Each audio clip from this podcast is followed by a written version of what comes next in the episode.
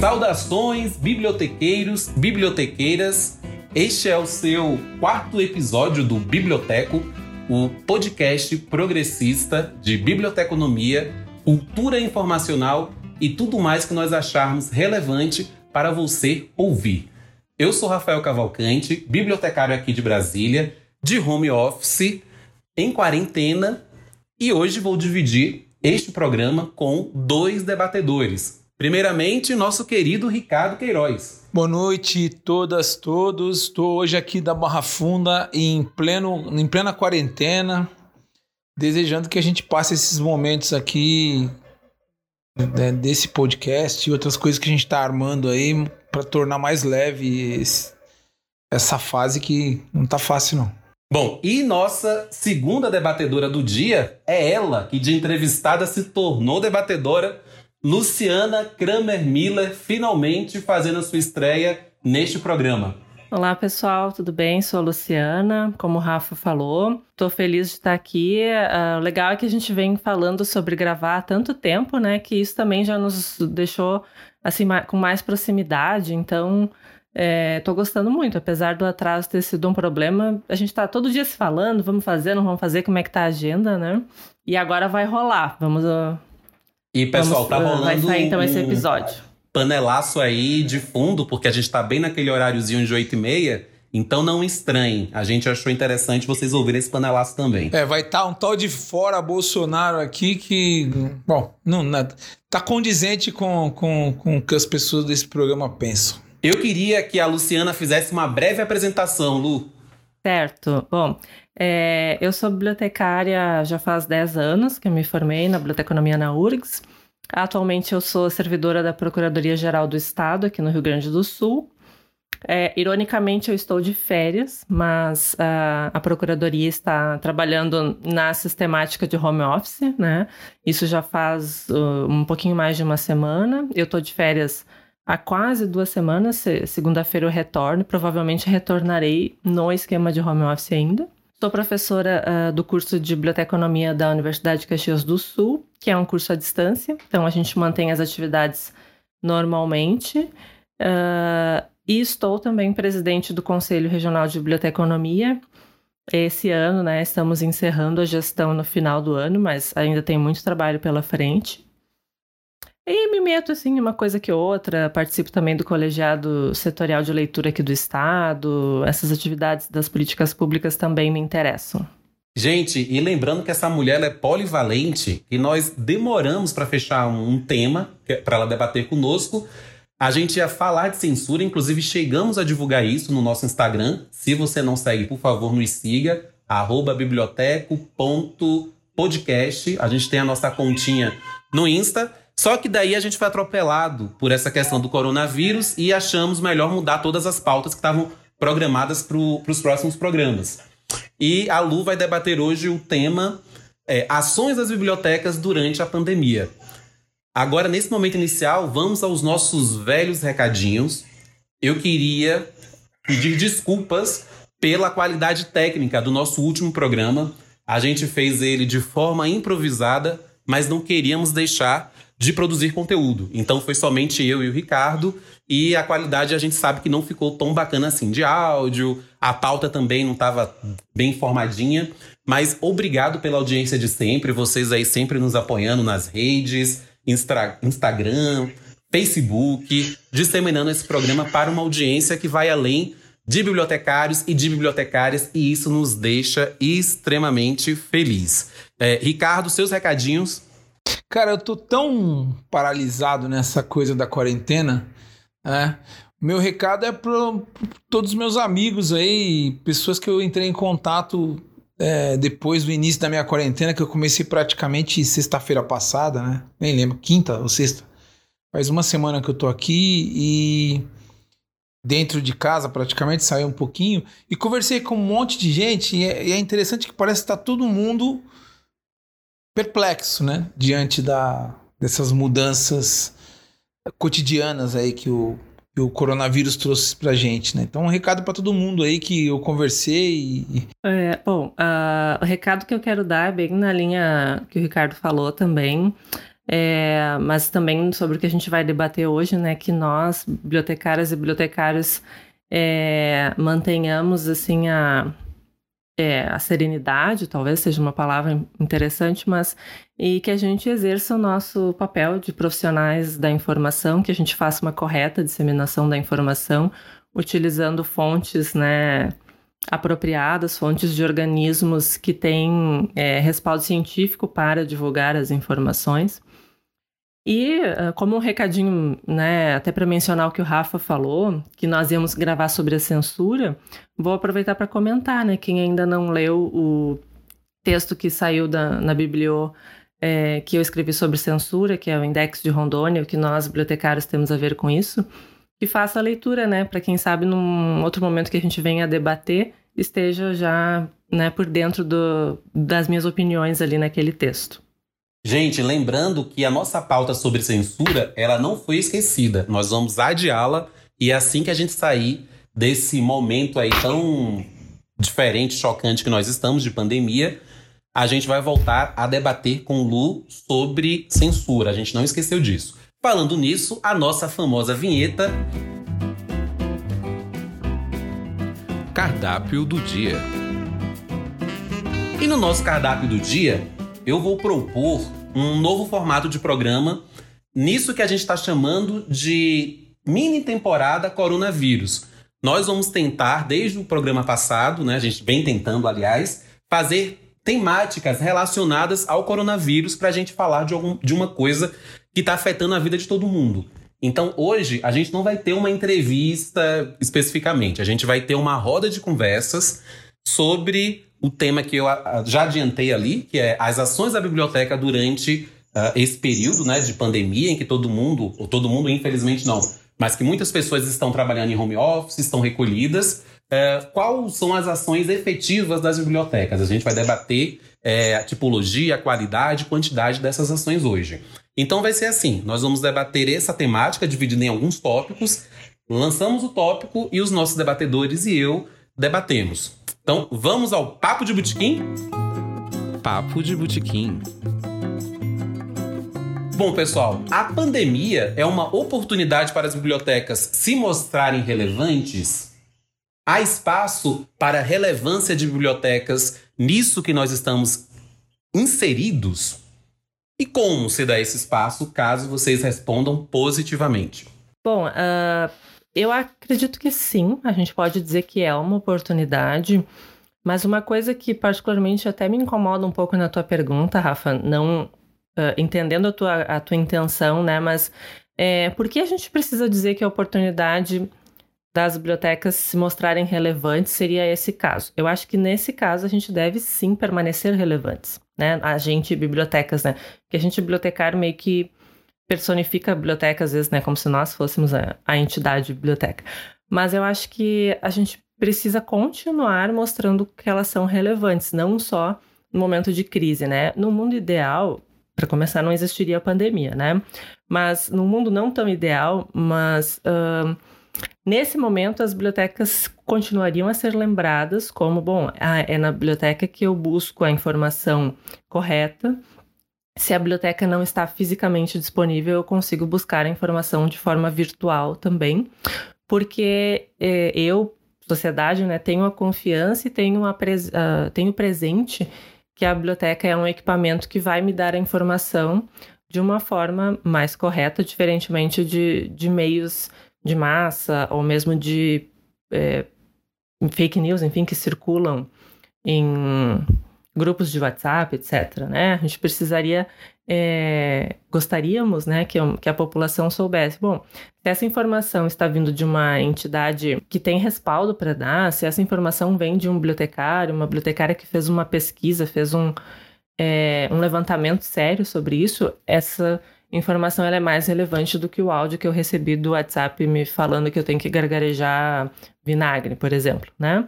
Claro, isso é um extremo, eu estou extrapolando para um absurdo. Mas eu acho que nesse momento, assim, a gente precisa mostrar que as bibliotecas permanecem relevantes. Talvez uh, o que a gente tem aí de destaque é justamente isso, justamente mostrar que a informação precisa ser, precisa vir de lugares é, sérios, né? Precisa vir de fontes fidedignas, de fontes é, que têm como respaldo a ciência e não meras opiniões ou outras circunstâncias.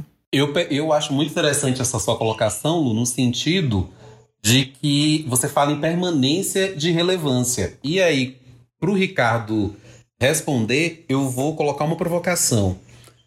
Será que as bibliotecas, pensando na nossa tessitura social brasileira, elas são encaradas pela percepção de vocês? Elas são encaradas como uma instituição tão importante ou tão relevante ou irmã que seja de, do noticiário, dos jornais, da televisão e etc e tal? Será que a, a, brasileiros e brasileiras enxergam bibliotecas como um local para se informar acerca por exemplo, uh, de como se proteger da pandemia? Ricardo. É, eu, quando falo de biblioteca, não consigo me dissociar de biblioteca pública, que é onde eu atuo, né? É um lugar que eu, que eu desde sempre atuo. Mas, claro, tenho, tenho essa a consciência de, que a biblioteca pública ela não define todas as bibliotecas. Você tem escolares, é, comunitárias, é, especializadas, institucionais, enfim. No, no que, se, que se refere à biblioteca pública, eu vou seguir na mesma trilha que a Luciana com algum tipo de é, com uma crítica, não a que ela falou, óbvio, né? Porque eu acho que tem, a biblioteca é relevante, sim, sempre será, mas com uma crítica à atuação das bibliotecas em geral, sobretudo as públicas, que é uma que eu vejo, né? E aí não vou ficar nem falando de exemplo internacional, porque senão fica aquela coisa aquela discussão que não vai para lugar nenhum, né? Não adianta eu me comparar com biblioteca de Hamburgo, de biblioteca de Paris, não é essa discussão. Vamos ver o que a gente pode construir a partir do que a gente tem aqui, sem nacionalismo, sem xenofobia, mas pensando na nossa realidade. E o, que eu acho é que a, a, a, a parte de, de redes sociais, a parte eletrônica das bibliotecas, ela é muito subutilizada. Principalmente, e aí me corrijam se eu não conhecer experiências mais ousadas, principalmente no que se refere à relação com, os, com as pessoas que utilizam o espaço virtual, que se confundem às vezes com as pessoas que utilizam a biblioteca ali presencialmente, que vão, que frequentam a biblioteca, tem algumas que vão e outras não, outras é, é, acessam os sites, o, a, as páginas de Facebook das bibliotecas e, no geral, encontram um tipo de relação muito conservadora é, muito protocolar, que se restringe à informação de, de, de, acervo, do que tem ou que não tem no acervo, ou as informações gerais de como funciona a biblioteca. Eu acho que deveria usar, e é nesse. Eu acho que essa janela de coronavírus, de quarentena, ele, ele, ela, ela abre uma oportunidade aí é, é, para que essa, essa relação seja é, ampliada. Né? Nesse, no seguinte sentido, de que a biblioteca provoque os seus, seus usuários, né? Através da, da ação é, das redes sociais e, e como uma provocação que, que instigue, primeiro, a busca da informação é, com, com credibilidade, né? Como a, a Luciana bem colocou, com levando em consideração a ciência, levando em consideração fontes, levando em consideração é, tudo que transforma uma informação numa coisa confiável, né? E também no sentido de provocar a, a esse usuário a buscar mais coisas dentro da biblioteca.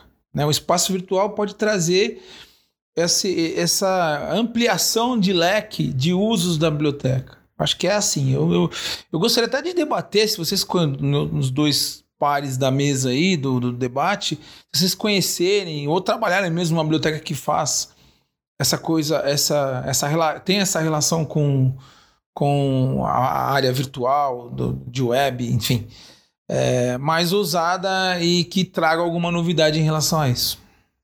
Essa, realmente, a gente quando pensa em oportunidade de bibliotecas, né, do, diante de uma pandemia, seriam esses serviços que são oferecidos de forma virtual.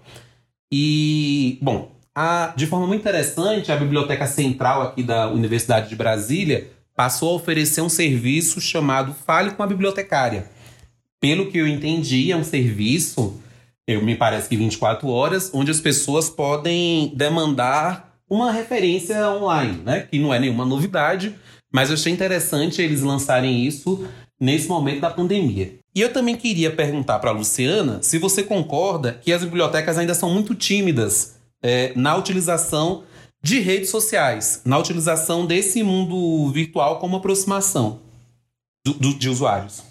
Sim, não, é, eu estava pensando exatamente isso, concordo, inclusive estava é, pensando assim nas coisas que nós íamos conversar hoje, e uma das coisas que eu ia me referir era isso, né? O serviço de referência virtual não é nada novo, né? É, mas a gente não vê uh, tão amplamente sendo utilizado nas nossas bibliotecas. E esse uh, serviço que o Rafa comenta que a, a UNB né, é, implementou, não, também não tem nada de novo, mas por que então? Que bom que foi feito agora. E, e eu acho que deve ser elogiado. Mas por que isso só surge então no momento desses, né? É, obviamente que as pessoas, servidores, enfim, e funcionários das bibliotecas não têm que necessariamente estar atendendo 24 horas aos, a, aos usuários, a não ser que seja uma situação que realmente demande, né? Mas é, o próprio uso das redes sociais, a gente está vendo assim algumas uh, bibliotecas, oh, agora nós temos então um Facebook, agora você pode nos contatar por esse WhatsApp, estão criando canais, mas esses canais não existiam antes. Talvez por uma série de razões, né? É, no exemplo na biblioteca onde eu trabalho, é, o serviço de referência virtual é muito constante, porque os nossos usuários são usuários especializados, né, que demandam informação jurídica e quase que a maioria é, vem por meio eletrônico, né? Mas nós estamos lá fisicamente na biblioteca e nós encaminhamos os materiais, seja por e-mail, seja por é, o envio né, no gabinete do procurador ou da procuradora, enfim. É, então a gente, de certa forma, faz um pouco desse serviço uh, de referência virtual, mas agora, né, na, na, situação que está, que não se pode ir presencialmente na biblioteca, Uh, eu estou de férias, como eu comentei antes, né, mas eu estou mais ou menos acompanhando. As minhas colegas estão se valendo das bases de dados que a biblioteca possui e de outras informações jurídicas que estão disponíveis de, em acesso público, né? Então, o atendimento permanece. Mas pensando nessa lógica uh, não da biblioteca especializada, que normalmente já tem algumas outras ferramentas, né? Mas indo para o exemplo que o Ricardo deu da biblioteca pública, que eu também acho que é, em grande parte é a essência né, da, da biblioteca, da, da biblioteconomia, enfim, é, me parece que sim, que é, que é muita timidez assim, no uso. Aqui em Porto Alegre nós temos uma biblioteca pública municipal, José Guimarães, que faz um trabalho com a comunidade muito legal, assim, de, de promover muitas atividades. E agora, estão, estando em quarentena, né, a, as colegas têm colocado algumas informações ali de obras que vão entrar para o acervo em breve, enfim, é, e tentando divulgar algumas coisas. Mas uh, eu acho que funciona com quem já é usuário, né? Que, ah, então eu sei quando é que vai ter o evento na biblioteca, enfim. Neste exemplo que eu dei e em outros também que eu vejo. Mas acho que é preciso ampliar, assim, esse uso das ferramentas virtuais. É, porque a gente estuda e faz né, aquilo que a gente chama de disseminação seletiva da informação, mas eu acho que como um todo, assim, bibliotecas de diversas áreas específicas, seja escolar, pública, especializada, precisariam investir mais no serviço de disseminação seletiva da informação. É, e isso, atualmente, eu acho que não, praticamente não há outra forma de se fazer que não seja realmente virtual, né? Porque né, não, não há como demandar uh, o uso né, de encaminhamentos de, de materiais que não seja de forma virtual. Então eu acho que é, que é importante sim. E uh, quando o Rafa fez a introdução, ele falou uma coisa que eu achei interessante do criar conteúdo, né? Acho que isso também as bibliotecas têm que olhar mais para isso. A gente precisa criar conteúdo. Né? O que a gente publica em redes sociais ou que a gente dissemina por outros meios virtuais não deve ser só, olha, isso tem na biblioteca, isso tem num site que é um site interessante para aquele público, enfim. Mas que conteúdos a gente pode criar também, né? Porque uh, bibliotecários e bibliotecárias são profissionais com uma qualificação é, considerável, né, para que a gente possa fazer esse tipo de, de criação de conteúdo, inclusive, né, também nas redes sociais que tem um alcance muito bom hoje, né, e fala, tentando falar a língua daquela rede social, né, então a gente tem pensado, uh, eu vou falar um pouquinho CRB, sabe, CRB a gente tem pensado muito nas coisas que a gente divulga e como a gente divulga e, e se a gente vai ampliar para outras redes sociais ou não, porque também a gente tem que mensurar o que a gente consegue fazer com os recursos humanos que a gente tem, né? Enfim. Mas é. E a gente já fez capacitação sobre isso, que a gente encontrou uh, que a gente pudesse se qualificar, né? Hum, o que, que a gente. O que, que vale a pena publicar no Facebook? Como é que funciona? E aí eu já estou extrapolando para outras coisas, mas para voltar né, para a pergunta do Rafa, eu acho que tem muita coisa que pode ser explorada no uso das redes sociais e canais virtuais que as bibliotecas ainda não fazem uso, de um modo geral, assim. É, gente, então acho que a gente consegue sintetizar na, no discurso de vocês algumas questões que são nichos de atuação das bibliotecas nesse momento. Então, primeira delas, o serviço de referência virtual. Segundo, a, as próprias redes sociais, né, a atuação em redes sociais. Terceiro, criação de conteúdo, que também está ligado a essas outras questões. E, e o quarto seria. Eu esqueci. Eu não lembro, acho que são esses três mesmo. Eu queria saber, Ricardo, é, como é que você enxerga, é, fora e dentro da pandemia, a, da tua visão aí de biblioteca pública, como se dá essa relação com esses serviços? É, você já comentou que o, há muita timidez das bibliotecas né, em relação a, a redes sociais. Você acha que também em relação ao serviço de referência virtual e a produção de conteúdo, lembrando que esse próprio programa que a gente está fazendo é uma produção de conteúdo de bibliotecários, né? É, para mostrar a versatilidade do que pode ser produzido por profissionais bibliotecários, é, eu queria saber como é que você enxerga isso. Se essa timidez também se dá em relação ao serviço de referência virtual e em relação à produção de conteúdos. Tem uma opinião bem enfática sobre isso. Eu, eu, eu, eu, penso eu acredito, na verdade, eu não penso. Eu acredito porque é empírica a coisa. É, tem duas questões que eu acho que são inaceitáveis vindas de um profissional bibliotecário. Que é o seguinte: primeira delas, bibliotecário que se recusa a ler, que não gosta de livro. E tem muitos. E alguns, inclusive, são sinceros e dizem isso claramente. É, eu acho que está no lugar errado. Principalmente, bom, qualquer bibliotecário, né? Biblioteca pública, escolar, especializada. Uma pessoa que não gosta de ler tem que fazer outra coisa. Fritar bolinho, fazer, sei lá, um, um, qualquer coisa que seja. É, segundo, ah, eu não lido bem com rede social. Vai fazer outra coisa também, porque quem não lida com rede social nesse momento não lida com as pessoas, não lida com a produção de conteúdo, não lida com a circulação de informação, com a produção de informação, com a crítica da informação. Então não é profissional da informação. Desculpa, não é uma opção gostar, não gostar de rede social, não gostar de internet. Ah, essa é uma frase que, que denuncia a inépcia da pessoa para a profissão que ela escolheu. Porque, ah, quando eu comecei em 1900 Guaraná com rolha, não tinha internet. Quando você começou, já faz tempo, o mundo mudou e você continua trabalhando. Se você tivesse aposentado ou aposentada, beleza, aí você poderia optar por não gostar de nada na sua casa. Agora você está trabalhando numa instituição, numa biblioteca. Como que você vai não gostar de uma coisa que a biblioteca depende para manter o seu serviço e sua relação com quem a frequenta?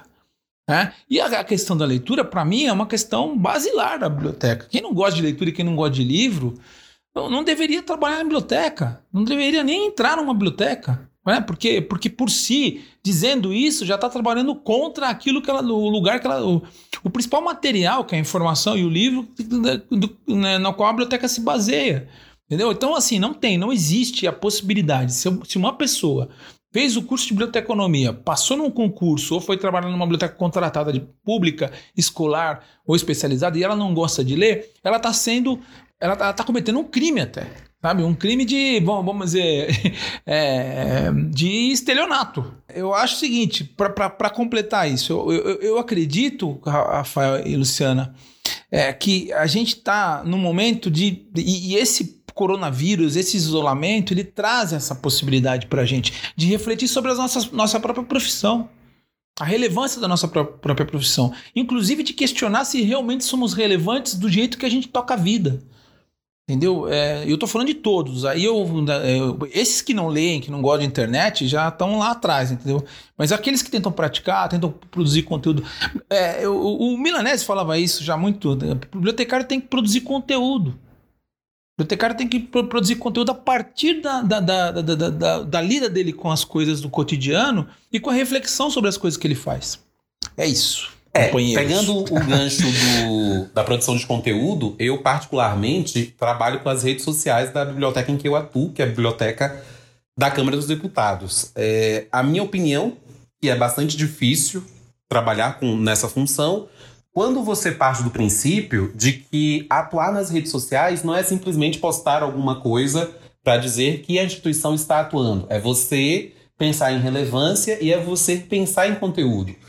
E fazendo uma crítica né, da, das, institui das instituições como um todo, eu acho que é uma grande timidez de se investir é, nessa, nesse novo ofício que acaba surgindo aí para gente de produção de conteúdo do, dos nossos acervos. Como acho que o Ricardo já comentou sobre isso, né? De forma geral, é você falar aqui na biblioteca tem determinado livro, mas aí a gente tem que pensar em como instigar aquele usuário que está navegando e etc, para aquilo se tornar, para que o nosso conteúdo se torne relevante e partir para a produção de fato de conteúdo, não simplesmente falar que tem, mas pensar em juntar coisas, pensar em datas comemorativas de uma forma não tão óbvia? Como é que eu posso falar sobre, por exemplo, Dia das Mães é, sem colocar uma flor e uma mensagem todas as mães são importantes?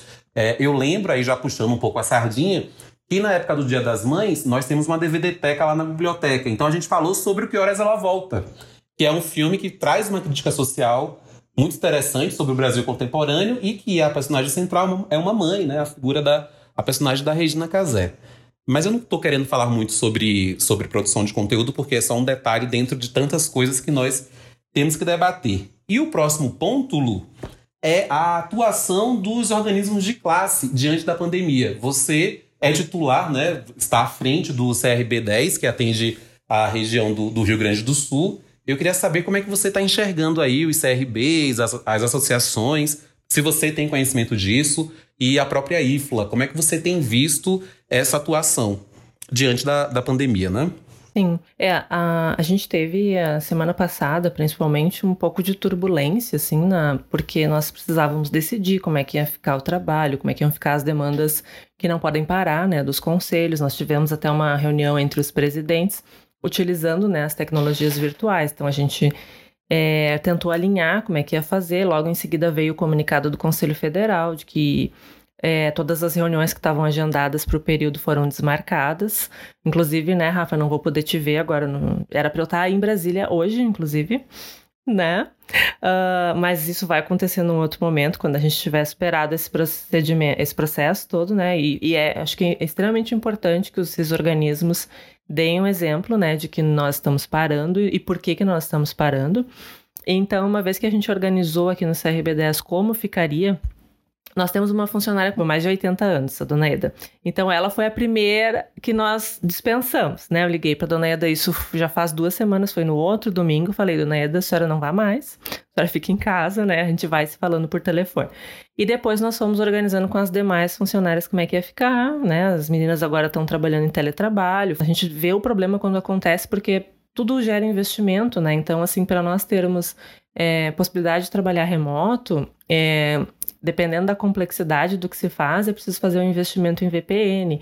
E a gente está sempre lidando com um orçamento pequeno, então nós não queremos gastar com questões que não sejam essenciais para o exercício da, do conselho, né? Então, mas enfim, resumindo, a gente conseguiu organizar.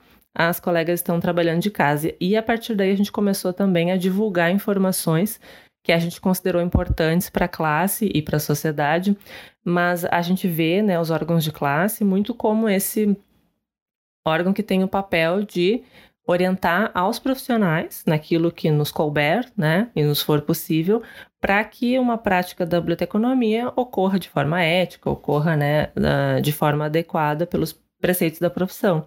Então, o que a gente tem tentado fazer aqui no CRB10 é divulgar essas informações, como eu já falei lá no início, né, de organismos que tenham competência para orientar é, então a gente está divulgando algumas informações da Fiocruz, é, algumas informações de outros órgãos oficiais do próprio SUS, enfim, Ministério da Saúde. E temos feito agora, já, hoje eu divulguei pela segunda vez no Facebook do Conselho, amanhã vai para o e-mail do, dos registrados e registradas, é um boletim que o Rio Grande do Sul está liberando por meio do Departamento de Economia e Estatística, que é um órgão uh, vinculado à Secretaria de Planejamento do Estado. Então, eles estão traçando é, esses gráficos né, de avanço do contágio e é, colocando ali o Rio Grande do Sul e o Brasil na, nas curvas de crescimento para que a gente possa compreender a gravidade da situação.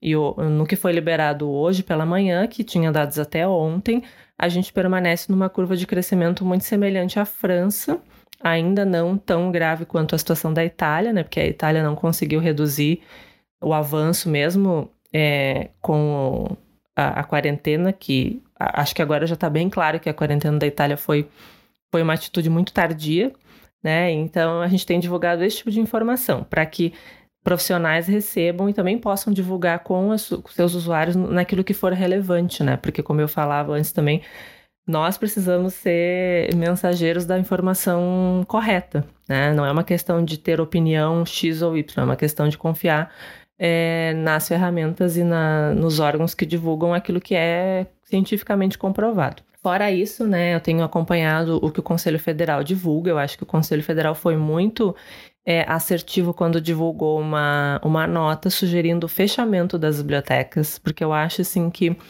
quando a gente fecha esses espaços, que não são espaços é, de serviço essencial, uh, considerando o serviço essencial, obviamente, saúde, alimentação, segurança, enfim, a gente também está colaborando como um todo, porque se protegem os funcionários e servidores, se protege a população que não vai mais, então, visitar esses locais. E o CFB também deu breves sugestões assim de ferramentas que se pudesse utilizar, estratégias para que o atendimento permanecesse virtual. Né? Então eu achei que um órgão, um conselho federal tem uma, uma relevância ao afirmar isso. E, e, embora a gente não possa, nem o federal, nem os regionais, de maneira nenhuma impor uma situação de fecha ou mantenha aberto, as instituições, é, cabe né, a cada instituição, a cada chefia e coordenações decidirem isso, mas é, também consta no nosso regimento, né, do que sistema CFB-CRB, a orientação e a e servir como órgão de consultoria nas questões biblioteconômicas, né? Então a gente está vendo isso do Conselho Federal e dos conselhos regionais também. É, outras uh, informações que têm circulado também são informações de como é que se faz uma quarentena de livros, como é que se isola os livros, isso em casos em que a biblioteca não fecharia, o que a priori não é a nossa recomendação primeira, né? Mas aconteceu, mesmo na, na biblioteca onde eu trabalho, eu já estava de férias, mas as colegas relataram: nós estamos recebendo livros, estamos recebendo com luvas e deixando ali até que a organização decida se vai manter o atendimento ou não, e acabou decidindo por né, cessar todo o atendimento presencial lá na Procuradoria. E por fim, assim, eu achei muito interessante um material da FEBAB, que é que tem o nome Informação em Quarentena, que é um material que está sendo construído colaborativamente então é muito fácil de acessar. É, tem o link na, nas redes sociais da FEBAB e a gente a, abre um doc do Google que tem ali as informações desde quais são as, os sites oficiais para informação, né? Então tem ali o Ministério da Saúde, outros. É, informações para entretenimento, então de e-books que estão liberados gratuitamente, de palestras gratuitas da própria FEBAB do, do Congresso ou outras é, cursos e treinamentos para bibliotecários, é, visitas guiadas em visitas online, na verdade, em museus, uma série de informações assim que seriam relevantes para a nossa área e é possível, inclusive, é, colaborar. Né? Então, qualquer pessoa pode clicar num link específico e enviar para o pessoal da FEBAB, então, fazer. A, acredito que ah, vai ser avaliado, né? mas faz, fazer a inclusão nesse grande é, repertório ali de informações, né? E tu perguntaste da IFLA, eu confesso que a única informação que eu vi da IFLA, depois eu não pesquisei mais, desculpa, não era da IFLA, é, ia falar algo errado, que era da ALA, da Associação Americana, né? que era assim de informações de como é, higienizar os livros, de como é, manter, mantendo a biblioteca aberta, pelo que eu entendi, algumas informações de como se tomar algumas precauções. Porque eu acho que é uma informação que precisa existir, mas eu acho que a, a principal né, orientação realmente deve ser pelo isolamento Isso para pensando eh, nos trabalhadores, na população em geral. E é claro que existem aquelas bibliotecas que nesse momento são mais importantes do que nunca, que são as que atuam na área da saúde, né, e que vão precisar estar tá dando subsídios para os pesquisadores. E aí eu não sei como estão funcionando todas elas, não, não tem como ter essa informação, obviamente. Eu sei que a universidade aqui do uh, Federal do Rio Grande do Sul está parada, algumas outras federais do estado também. Uh, sei que a Fiocruz, por exemplo, continua a todo vapor, né, o trabalho de é, disseminação de materiais para pesquisadores, mas que está sendo feito por teletrabalho, pelo menos em parte da equipe, não sei se na totalidade. E é isso. Bom, tem uma, uma questão que a gente, aqui na, em Brasília, né, a BDF recebeu queixas de profissionais bibliotecários que estavam sendo meio que obrigados a, a, trabalhar quando ainda não se havia estabelecido de fato uma quarentena. Né? O governador Ibanês expediu uma série de decretos até que acho que no final da semana passada, início dessa semana, a quarentena foi meio que estabelecida para uma série de, de entidades.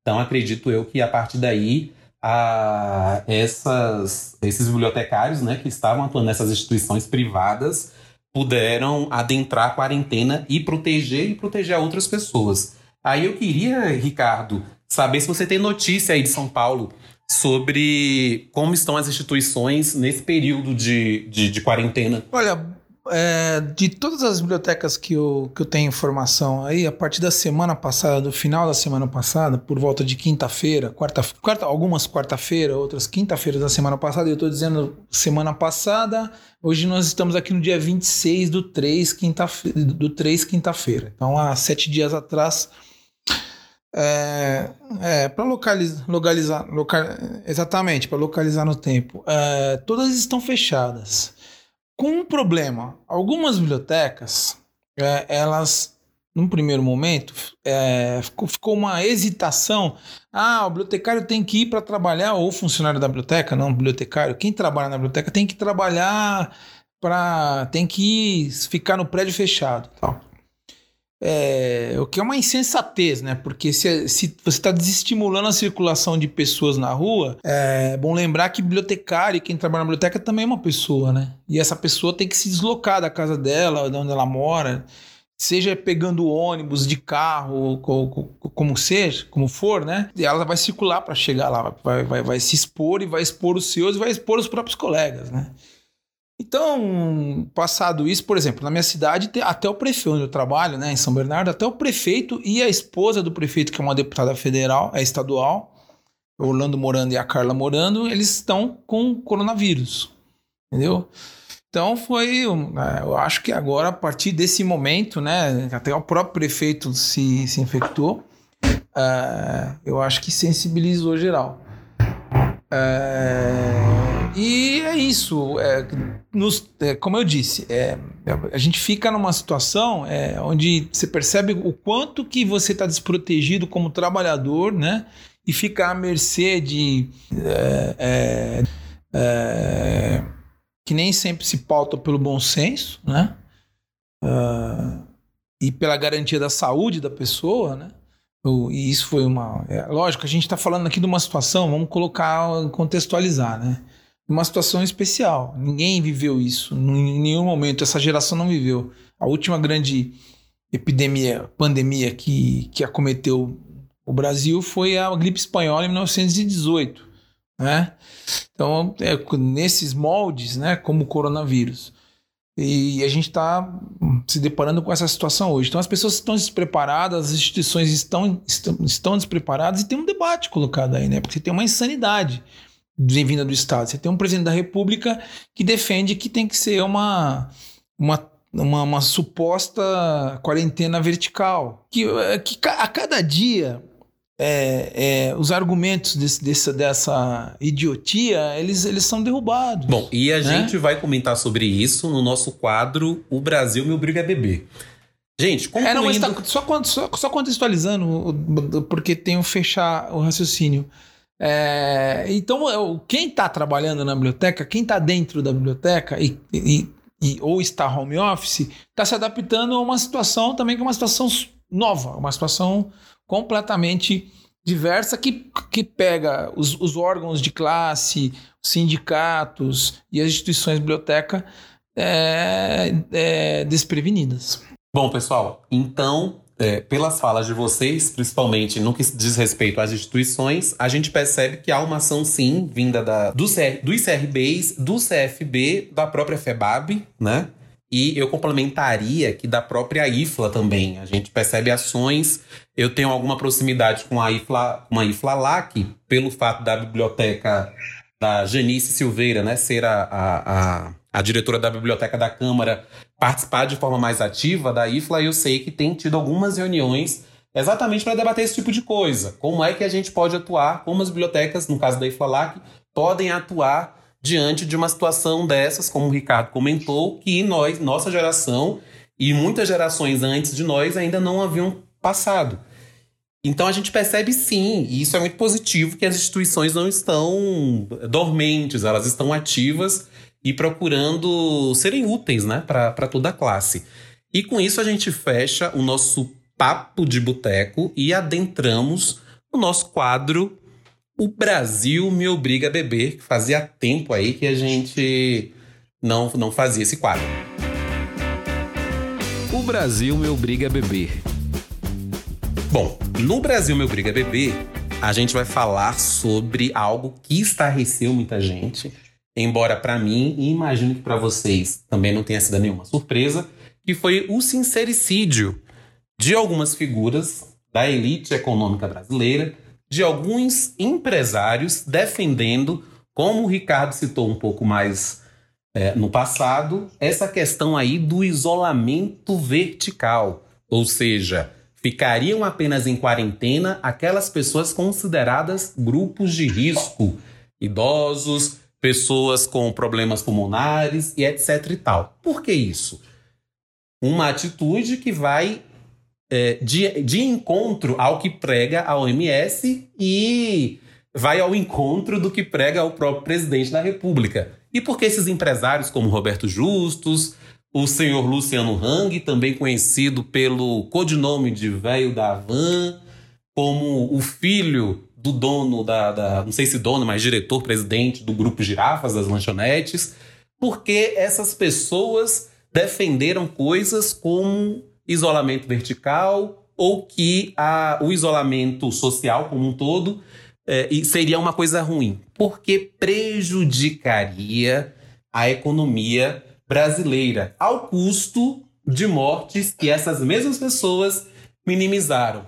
Então, nossos debatedores, por favor, comentem, vociferem contra esse atentado à nação brasileira.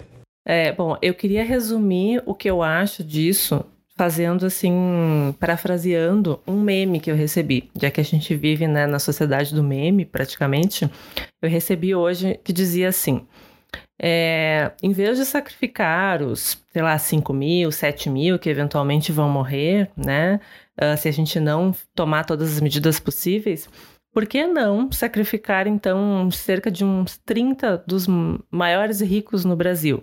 que aí a gente pega o dinheiro desses 30, então, e divide com a população que vai poder continuar consumindo e a gente resolve os dois problemas, né? A gente não vai nem quebrar a economia nem causar um colapso na saúde. Quando eu recebi isso, compartilhei com umas amigas e a gente começou já a fazer uma lista, assim, de quem poderiam ser essas figuras é, sacrificadas, né, pelo bem maior do Brasil, até porque algumas se demonstram muito patriotas, né? Então seria, eu acho que talvez a melhor solução. É, é um humor, obviamente, eu, Luciana, não desejo a morte de ninguém.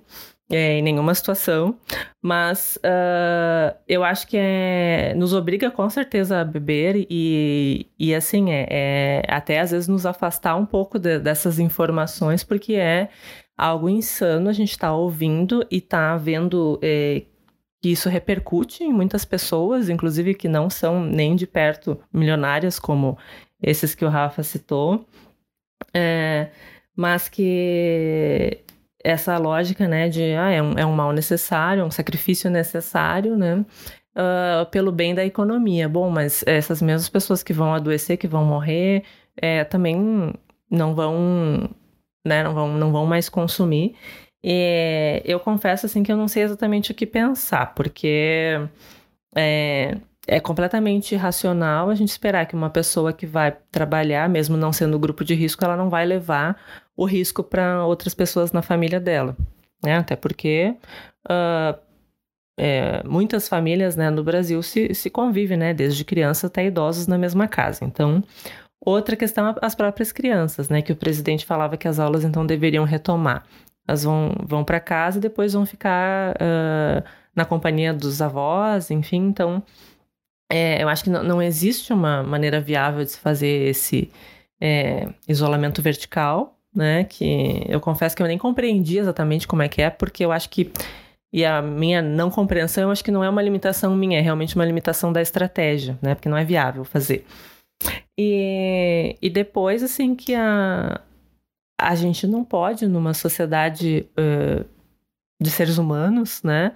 Tá dizendo que é melhor sacrificar a saúde do que a economia. Né? Eu acho que se é, eventualmente alguma destas, uh, seja girafas, a van e tal, vier à falência, é, é, sempre ruim quando as pessoas perdem o emprego. Eu sei que é. Muitas pessoas precisam dos trabalhos que têm, por mais é, complicados que sejam as situações trabalhistas nesses lugares.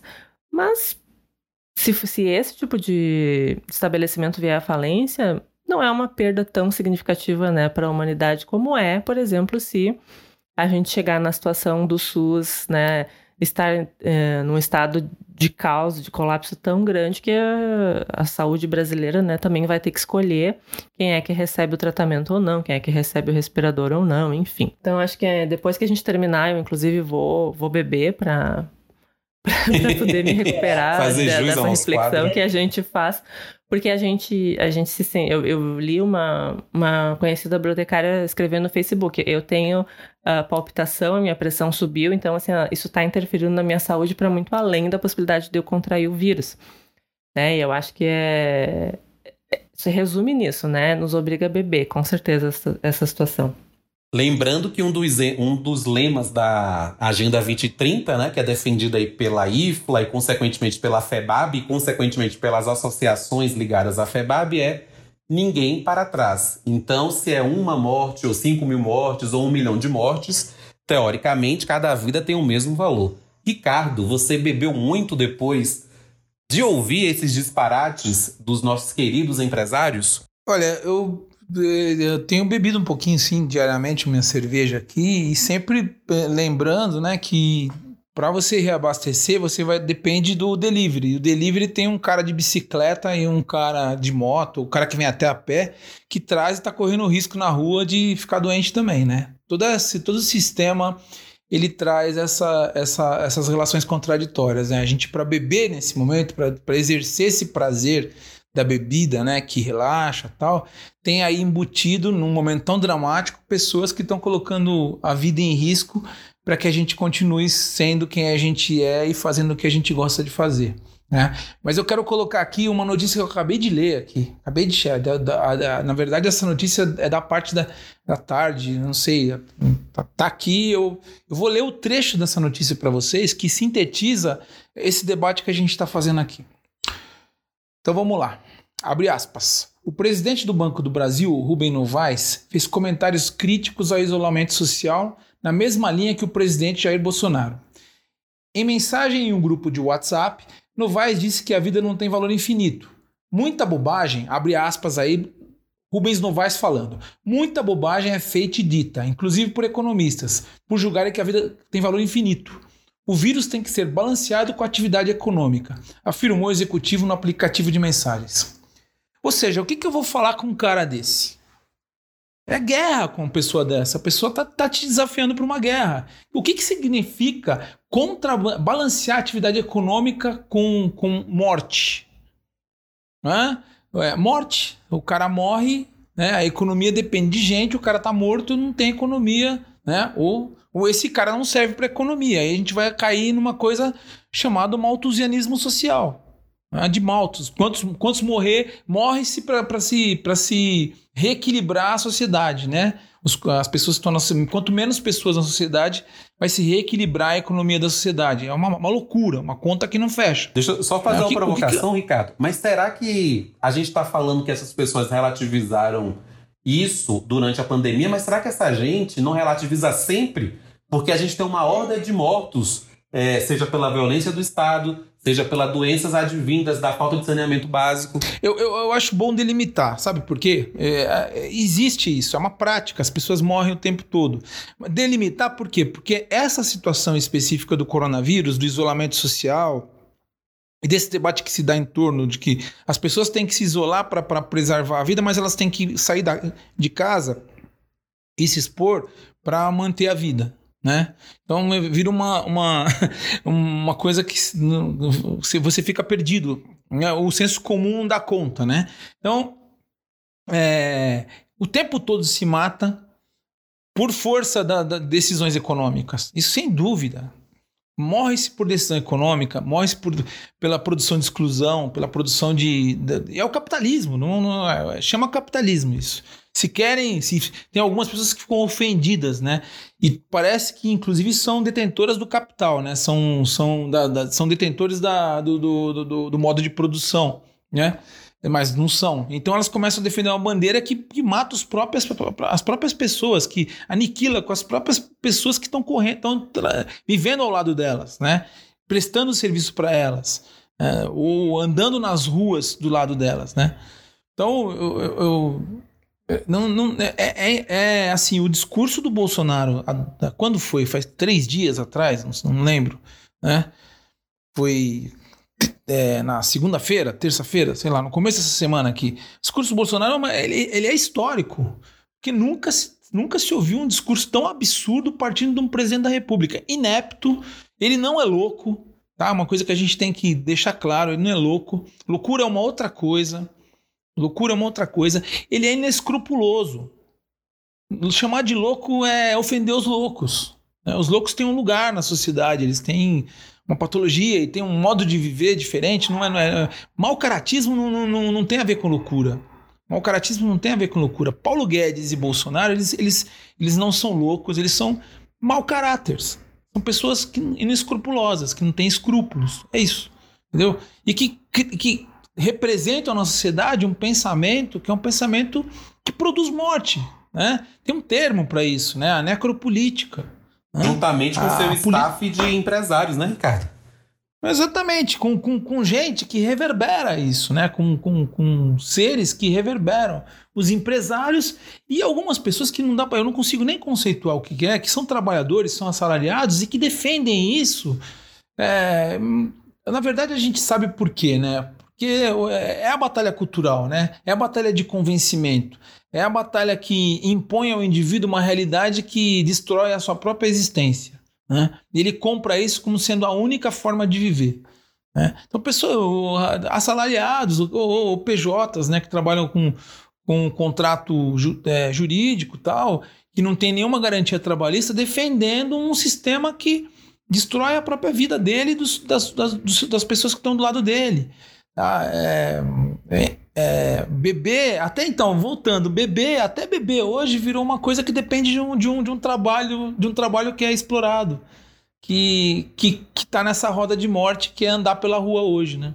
Então é, é, é, é irônico, né? E a gente acaba olhando a coisa com uma melancolia, uma tristeza que. Bom, pessoal, a gente acabou agora o nosso quadro, o o Brasil me obriga a beber, e muito nesses tempos, lembrando todas essas considerações que o Ricardo fez, a, oriundas do capital.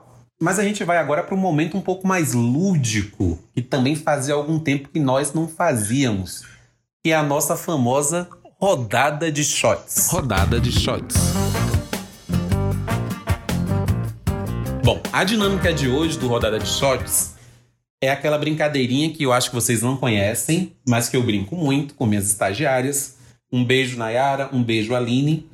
Chamada Ama, Odeia ou Tolera. Eu vou jogar um nome na roda e vocês vão ter que dizer se amam essa pessoa, odeiam essa pessoa ou se toleram esta pessoa. E justificando muito rápido, porque nós só temos cinco minutinhos de produção de programa no ar.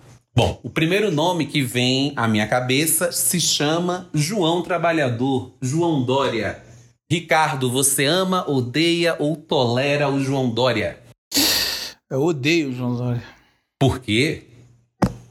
É, é um Bolsonaro que sabe ler, que. Não, nem isso, nem é bobagem. É um Bolsonaro polido. Luciana. Odeio também, uh, por razões bem semelhantes do Ricardo, mas eu acho que é, eu não sou de São Paulo, né? Então uh, o que eu acompanho é um pouco mais distanciado, mas acho que não tem razões para não odiar, nem, nem sequer para tolerar, né? Acho que as atitudes dele são, é, como o Ricardo falou, tão ruins quanto Bolsonaro, tão focadas no, no capital e no empresariado. Então, se a gente é trabalhador, não tem como tolerar. Né? É, eu corroboro a opinião de vocês e acho ele pior até do que Bolsonaro, porque acho que tem um fator de inteligência superior. Então agora ele se coloca como oposição, mas a gente lembra muito bem do voto Bolsonaro. Então quando foi útil para ele, ele se utilizou. E agora se descola, tendo um protagonismo inclusive dentro das organizações Globo, que a gente sabe para qual banda toca, né? Bom, agora para não ficar chato sou eu dizendo os nomes, Luciana vai trazer um nome para a roda para a gente dizer se ama ou tolera. Vai, Lu. Uh, ah, Dr. Drauzio. Eu admiro o Dr. Bowser. Mas é difícil, né? Amar são poucos, mas eu admiro. Eu acho o cara. Não, tem que ser ama, odeia ou tolera. Mas a ama, brincadeira. Ama, é assim. odeia Caramba. tolera. Ah, gente, amor, amor, ah, eu, eu amo, vai. eu, eu amo. Tá bom. É, eu também, eu amor, também gente... amo. Eu vou falar só um motivo. Eu lembro que em 1999 ele fez um quadro desse que ele já fazia no Fantástico sobre fumantes e mostrou um pulmão é, humano sadio, que é, ro é, rosado, e um pulmão de um fumante que era empretecido, etc e tal. E diante daquele quadro, os meus pais, ambos, deixaram de fumar. Então agradeço a ele por, por essa atitude aí, por esse programa que fez meus genitores deixarem de fumar. Ricardo, agora você vai trazer um nome à roda. Puta, difícil, hein, Rafa? Fui pego assim. Eu, eu, tinha pensado no nome aqui, mas eu desisti dele. Deixa eu pensar aqui. Flávio Dino. Ah, ah eu acho que eu vou dizer Tolero, porque uh, eu, como amiga do Carlos Wellington, tenho recebido por, por meio dele né, muita informação. É, acho que o Flávio Dino ele fica com um status de muito progressista, né, de um governo que todos os estados desejam mas a gente sabe que na prática não é bem assim. Então, acho que não odiaria, uh, também não consigo amar, então acho que fico no, na tolerância, mas é, como o próprio Carlos falou quando ele esteve aqui no biblioteco, né, é preciso apontar a crítica para o governo dele também. É, eu concordo com. Eu, ó, bom, para mim é muito difícil falar sobre Flávio Dino porque eu não, não, sou, não tô no Maranhão, apesar de ter grandes amigos maranhenses, como o próprio Carlos. Mas eu vou dizer que eu amo porque acho que nesse mar aí onde nós estamos mergulhados é uma figura que tem feito um trabalho, eu não sei detalhes, gente. Eu tô aqui em Brasília, vejo que coisas gerais. Tem feito um trabalho muito interessante num, num estado que a gente sabe que teve um domínio de uma família famosa por décadas a fio, né? Então o Maranhão tem se destacado no panorama nacional de forma positiva. Por isso que eu vou dar um amo sem muita timidez. Ricardo. É, eu, eu amarei votar no, no Flávio Dino, amo, amo o Flávio Dino nesse, conceito, nesse, nesse contexto. Numa terra de Bolsonaro e Dória e, e outros menos, menos cotados, Witzel, né? Nossa, eu acho que é. E isso, e, e amar também tem suas contradições, né? Bom, pessoal, a gente já extrapolou nosso teto. Agora seria o momento das nossas indicações. Mas a gente vai fazer uma dinâmica um tanto quanto diferente nesse episódio de hoje. E se vocês gostarem, uh, se o nosso público gostar, a gente volta a repetir isso. A gente vai ter duas indicações, mas não de nenhum de nós três aqui. A primeira indicação vai ser da bibliotecária maranhense, aí Maranhão sempre aqui no Biblioteca Prestigiado, Josi Catanhede. Saudações a todas e a todos. Sou a Josiane Cantanhede, conhecida por alguns como Josi bibliotecária maranhense, com atuação em biblioteca especializada na área jurídica. Nasci e moro em São Luís, capital do estado do Maranhão, cidade reconhecida como Patrimônio Cultural Mundial pela Unesco. Ilha do Amor, Ilha de Upaon. Primeiramente, agradeço o convite do biblioteco, na pessoa do colega Rafael Cavalcante e do Ricardo Queiroz. Bem, Compartilho aqui com vocês título de dois livros que estão me acompanhando nessa semana. Entre uma atividade home office e outra, na segunda-feira senti uma forte necessidade de retomar a leitura Intelectuais Negras, prosa negro-brasileira contemporânea. Esse livro é da autora mineira Miriam Cristina dos Santos. Foi publicado pela editora Malê em 2018.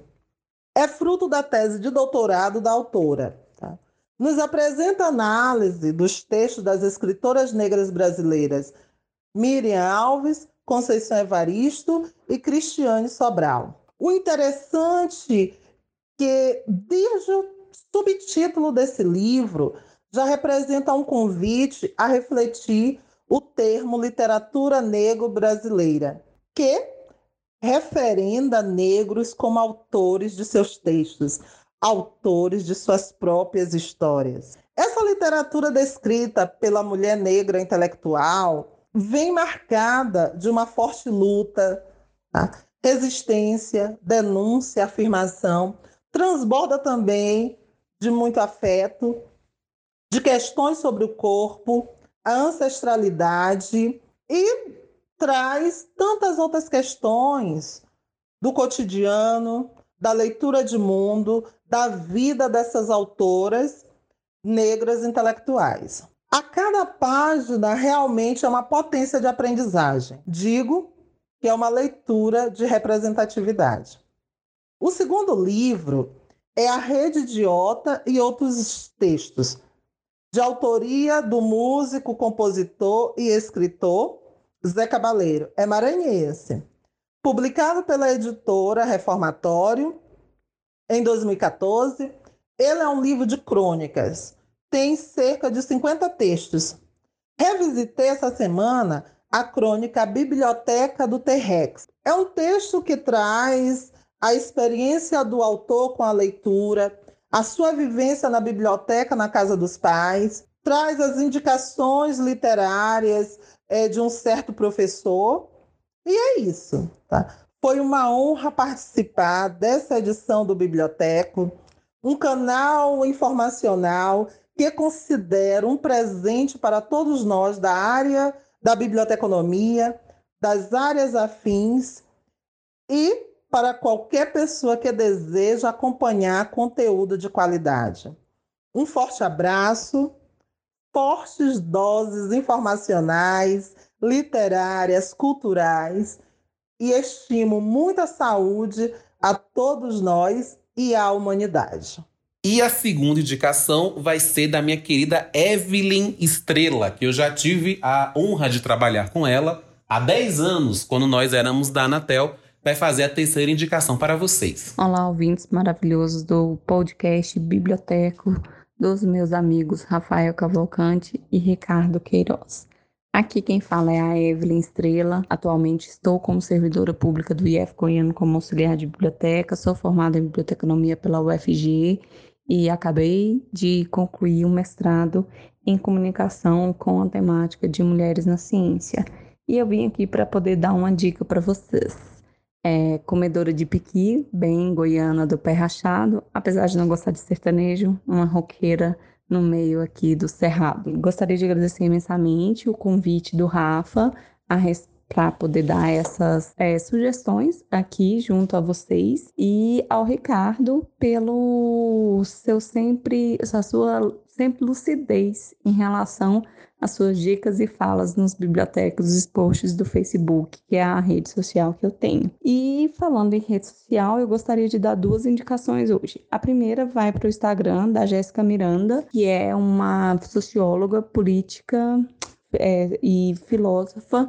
O Instagram dela é o Petit Coassot, é, depois eu passo escrito para deixar para o pessoal divulgar junto com a publicação. Ela é maravilhosa, ela mora na França já há alguns anos, recifense, um sotaque delicioso e fala sobre várias questões que a gente precisa estar atento ou atentas enquanto seres humanos, seja de sociologia, seja de filosofia, de política, de psicologia e ela é maravilhosa. Sigam. Jéssica Miranda Petico d'oiseau, que significa passarinho em francês. E também gostaria de deixar a indicação de um livro nessa época de quarentena para quem quer ou para quem pode estar em casa procurando algumas leituras não tão técnicas da área da biblioteconomia, mas da área do feminismo.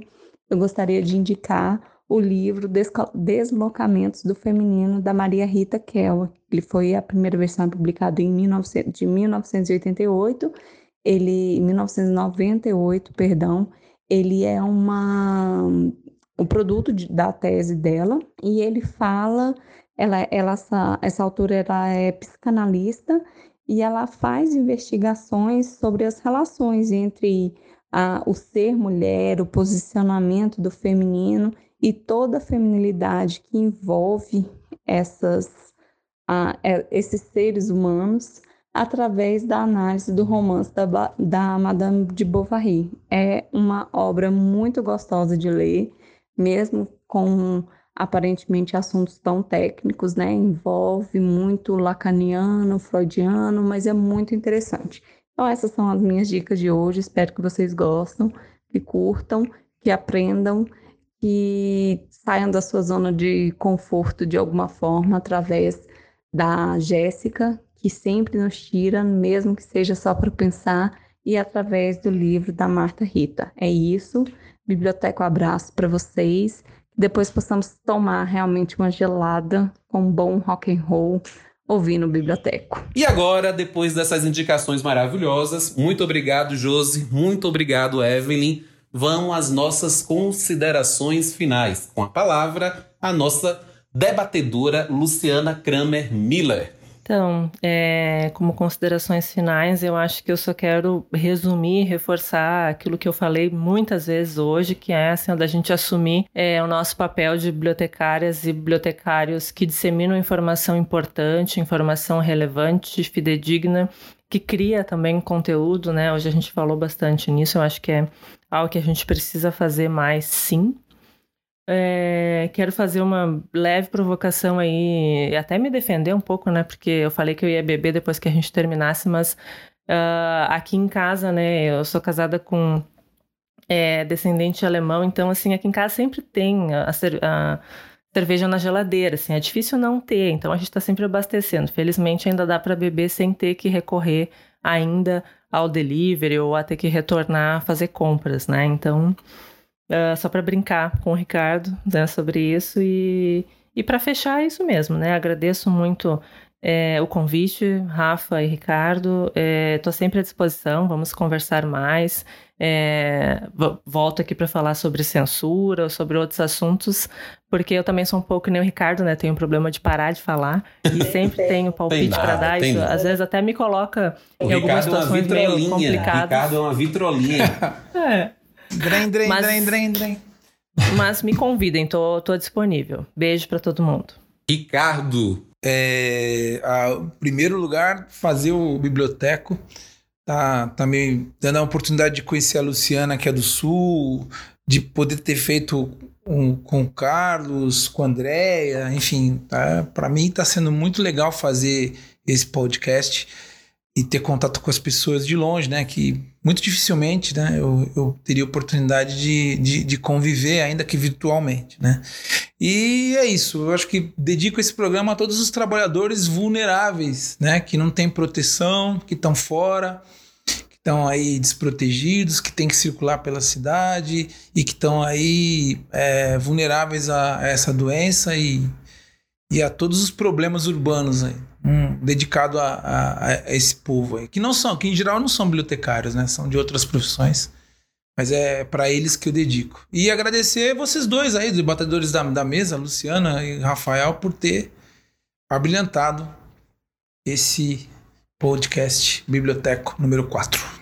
Bom, eu quero agradecer também a Luciana, porque finalmente conseguimos gravar esse programa que vai dar tudo certo, por amor de Odin, de Alá, enfim, de todas as religiosidades é, que vão iluminar nosso querido Alan Tolentino. E essa gravação vai sair extrapolando aí mais de uma hora. Vai fazer o quê?